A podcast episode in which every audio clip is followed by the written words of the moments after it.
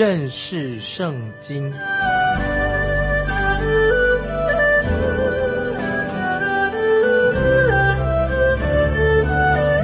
认识上帝的话，把上帝的话带到全世界。本节目是由认识圣经机构和环球广播电台联合制作，欢迎收听。亲爱的听众朋友，你好，欢迎收听认识圣经，我是麦基牧师。我们要看大卫所写的另一篇很精彩的诗篇。这篇诗篇有位学者说，很精彩的诗篇当中。看到这位尊贵的做王的一个诗人写出他的一生，记载的啊神奇妙的怎么样救赎了他，以及神使他在征战中得胜，也记载了这位王他对神的爱，以及他心中渴慕神，他愿意啊寻求神的旨意来过他一生的生活。那么，在他登基，大卫登基做王之前，他曾经被扫罗追杀他。只等到他做王之后，又有仇敌不断的在骚扰他，质疑他的权柄，费尽心思要把他推翻。结果他又被他自己的儿子亚沙龙的追杀。这个视频里面也提到，他和外邦人打了几场漫长的、猛烈的战争。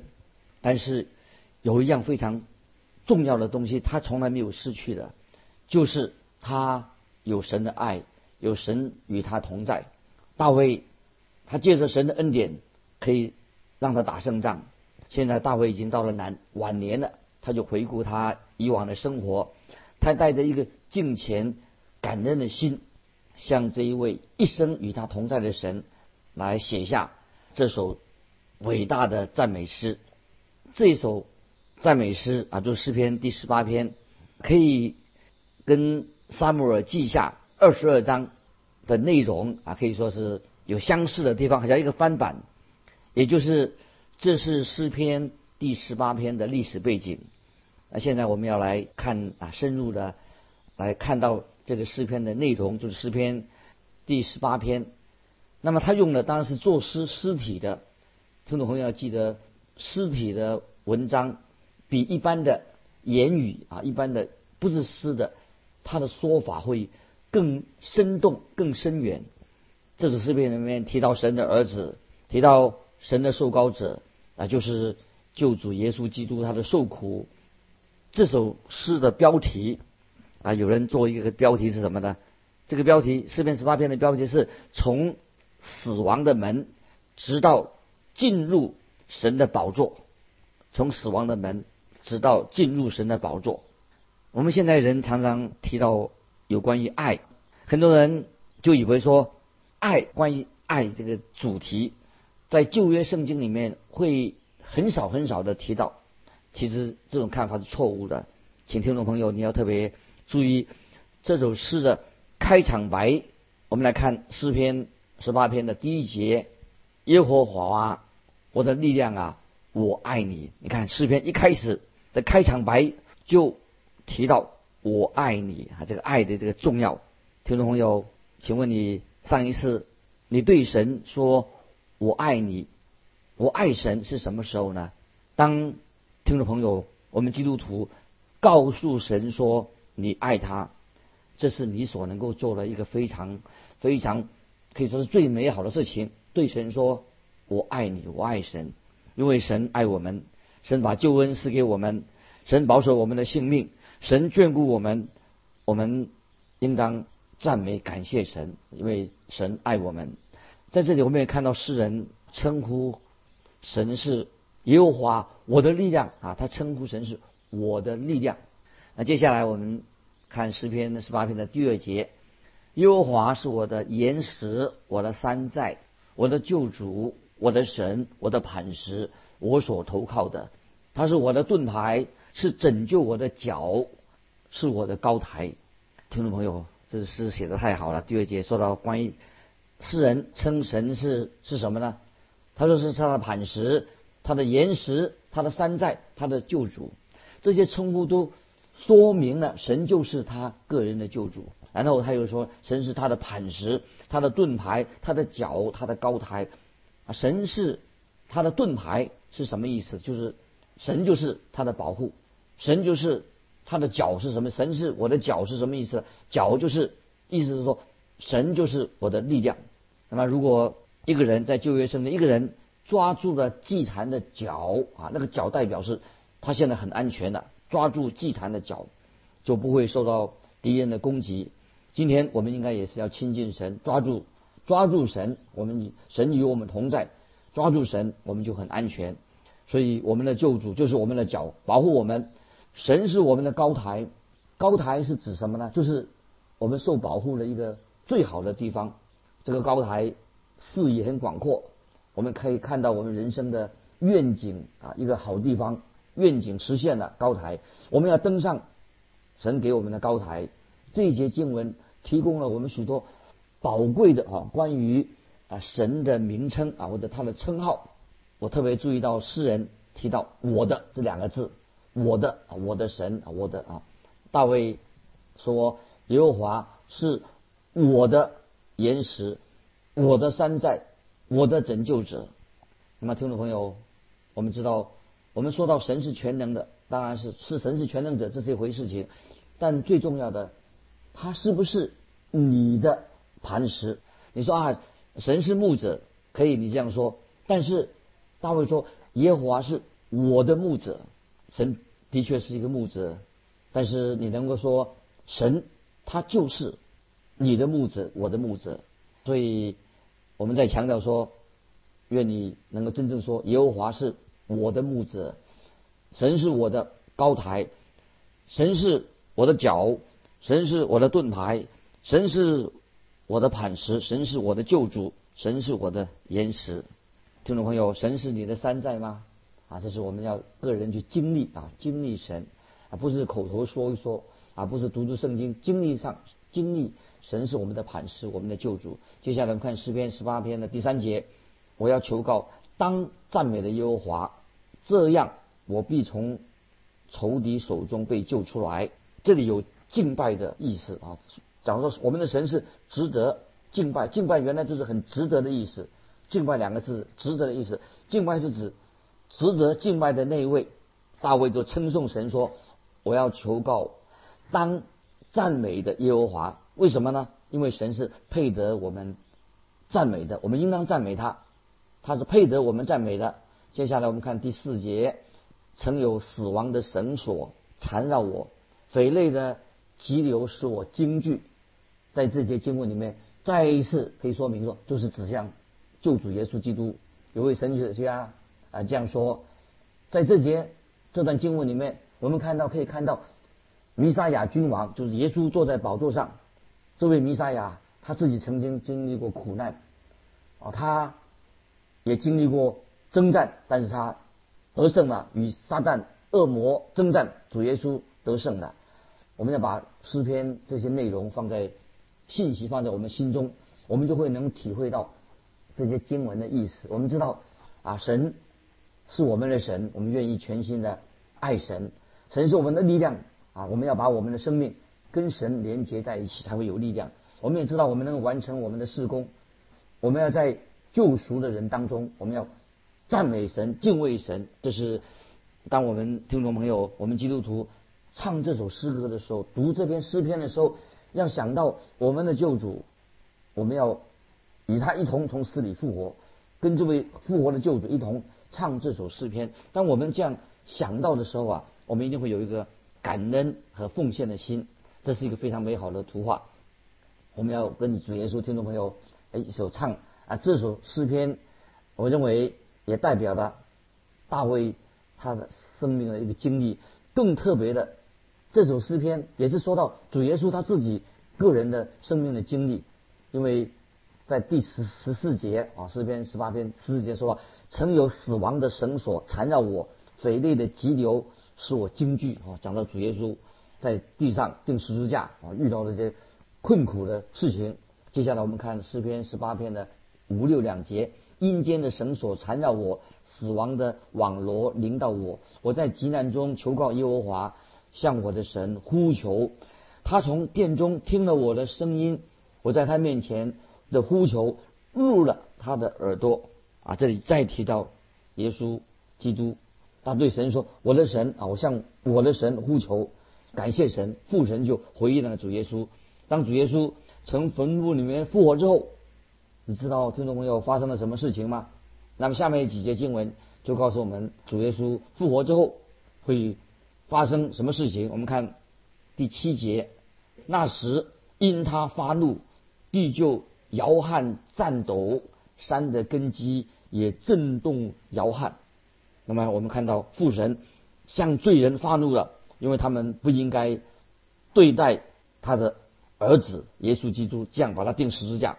福音书四本福音告诉我们，当石头从坟墓门口滚开的时候，就发生什么事情？发生地震，而且天上又发生了什么事情呢？那下面的经文就告诉我们，我们一些我们不知道的事情啊。我们来看。当天发生了什么事情？诗篇十八篇八到十一节，从他鼻孔冒烟上腾，从他口中发出发火焚烧，连炭也着着了，又使天下垂，亲自降临，有黑云在他脚下，他坐着巨鹿伯飞行，他借着风的翅膀快飞，他以黑暗为藏身之处。以水的黑暗、天空的厚云为他视为的行宫。提到当天发生我们所不知道的事情，天空的厚云为他视为的行宫。当主耶稣被钉在十字架上的时候，遍地都黑暗的，是谁使遍地都黑暗的？当时是天父成就使他发生的事情。我们接着看十八章十三节，耶和华也在天上打雷，至高者发出声音。并有冰雹火炭，这首诗篇一开始是用我的我的，到了第七节就变成说神耶和华神所做的事情。那么下一节就提到就会提到他提到神和神和我啊，就是我们三位一体的真神，他的儿子神天父和他的儿子。我们看诗篇十八篇十六十七节，他从高天伸手抓住我，把我从大水中拉上来。他救我脱离我的劲敌和那些恨我的人，因为他们比我强盛。啊，这里提到经文说，他救我脱离我的劲敌。听众朋友，我们真正需要，我们跟神有建立很密切的关系。我们要紧紧的信靠神，抓住神，神就把我们从仇敌的手中手中救出来。今天，听众朋友，我们基督徒非常需要神的帮助。没有人。陪伴吗？听众朋友，你会觉得孤独吗？那么我要向你推荐这位主耶稣基督，我们的神，他永远不会离弃你，永不会离开你，永远不会让你感觉到孤单的神。这是一个基督徒我们的经历。接下来我们看引用一节马太福音二十八章二十节，就是主耶稣说的：“我就常与你们同在，直到世界的末了。”，耶稣应许基督徒说。我就常与你们同在，直到世界的末了。因此，我们要全心的依靠主耶稣基督，因为他已经胜过了仇敌。我们不要依靠人，我们要单单的依靠主耶稣基督。诗篇一百一十八篇第八节：投靠耶和华，强势依赖人；投靠耶和华，强势依赖人。啊，继我们继续诗篇十八篇，我们跳到四十八节：你救我脱离仇敌。又把我举起，高过那些起来攻击我的。你救我脱离强暴的人，强暴的人就是指魔鬼撒旦。我们继续看诗篇十八篇的四十九、五十节，说耶和华，因此我要在外邦中称谢你，歌颂你的名。耶和华是极大的救恩，给他所立的王施慈爱给他的受膏者，就是给大卫和他的后裔。直到永远，这几节经文今天也向我们知道，我们的神仍然今天向我们施怜悯。这首诗篇十八篇就是以赞美神作为诗篇的结束。所以，听众朋友，我们基督徒的口、我们的生命、我们的心，应当常常哦向神感恩、赞美神。感谢神。诗篇一百零七篇一二两节这样说：你们要称谢耶和华，因他本为善，他的慈爱永远长存。愿耶和华的俗民说这话，听到没有？诗篇一百零七篇一二节就说了：你们要称谢耶和华，他的慈爱永远长存。他愿耶和华的俗民说这话，就是今天如果我们基督徒不赞美神，没有赞美神耶和华本为善，那么世上那些不信的人就没有人会说了。所以我们基督徒应当这样说：说感谢神，我们要称谢耶和华，因为他本为善，他的慈爱。永远长存啊，就常常在我们内心很自然的开口赞美神。接下来我们要进到诗篇第十九篇，也是一一篇很精彩的诗篇啊。十九篇是关于神的创造。许多学者曾经把诗篇十九篇分成两部分，第一部分是讲到神的创造，第二部分讲到神在律法当中的启示啊，就是在神在话语里面的启示。那么我想。把诗篇十九篇分成三部分，哪三部分呢？第一个是讲到神的创造，第二讲到神的诫命，第三是特别指向耶稣基督。我认为诗篇十九篇特别有一部分是指到耶稣基督的救恩，耶稣基督的恩典。那么很奇妙，奇妙的恩典，我们感谢神，神在创造当中借着创造启示给我们，在诫命当中，神也把它启示给我们。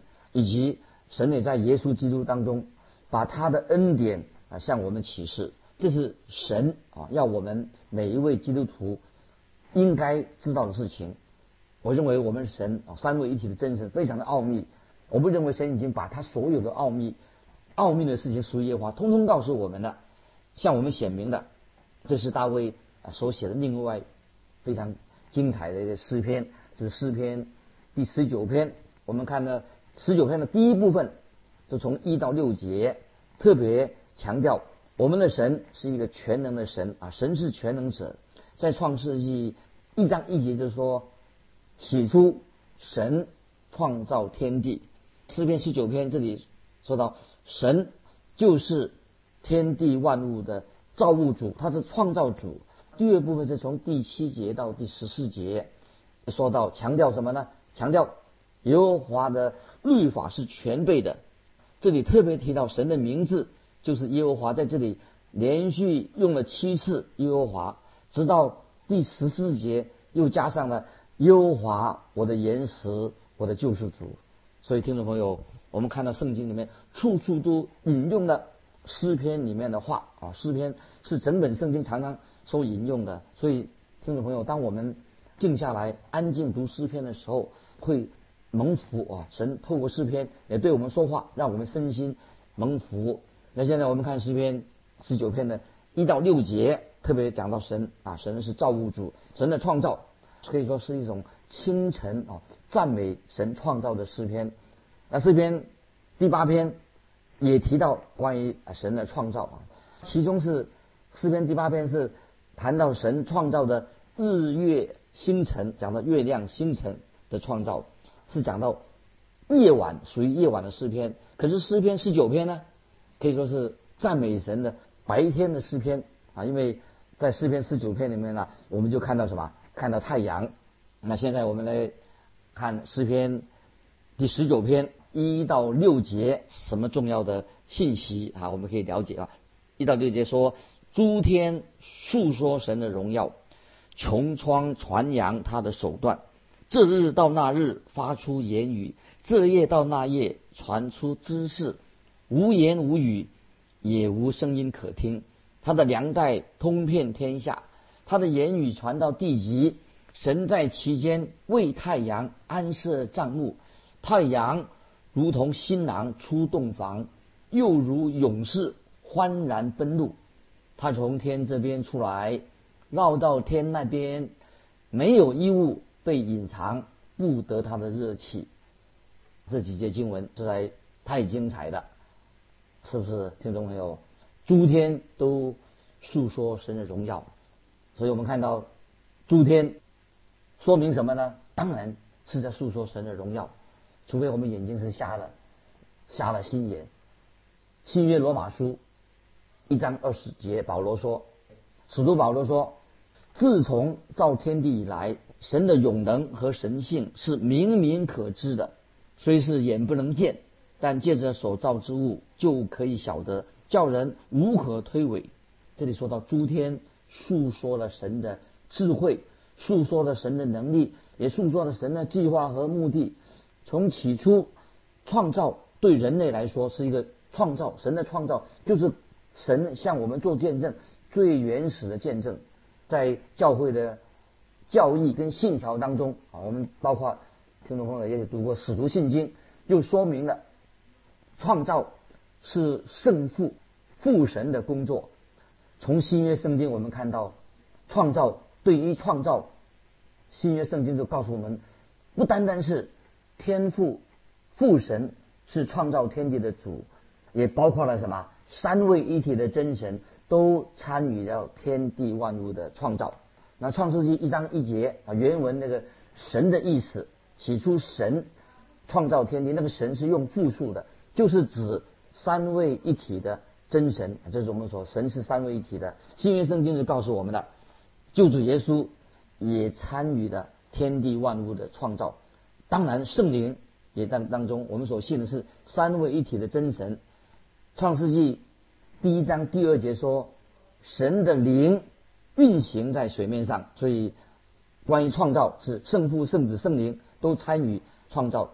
约翰福音一章三节说，太初有道。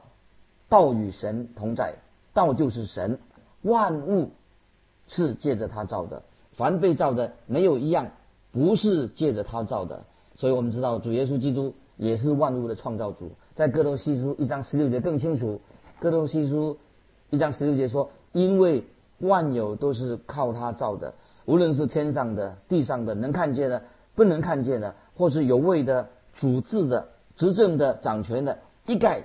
都是借着他造的，又是为他造的，所以我们知道主耶稣他是我们的救主，也是万物的创造者。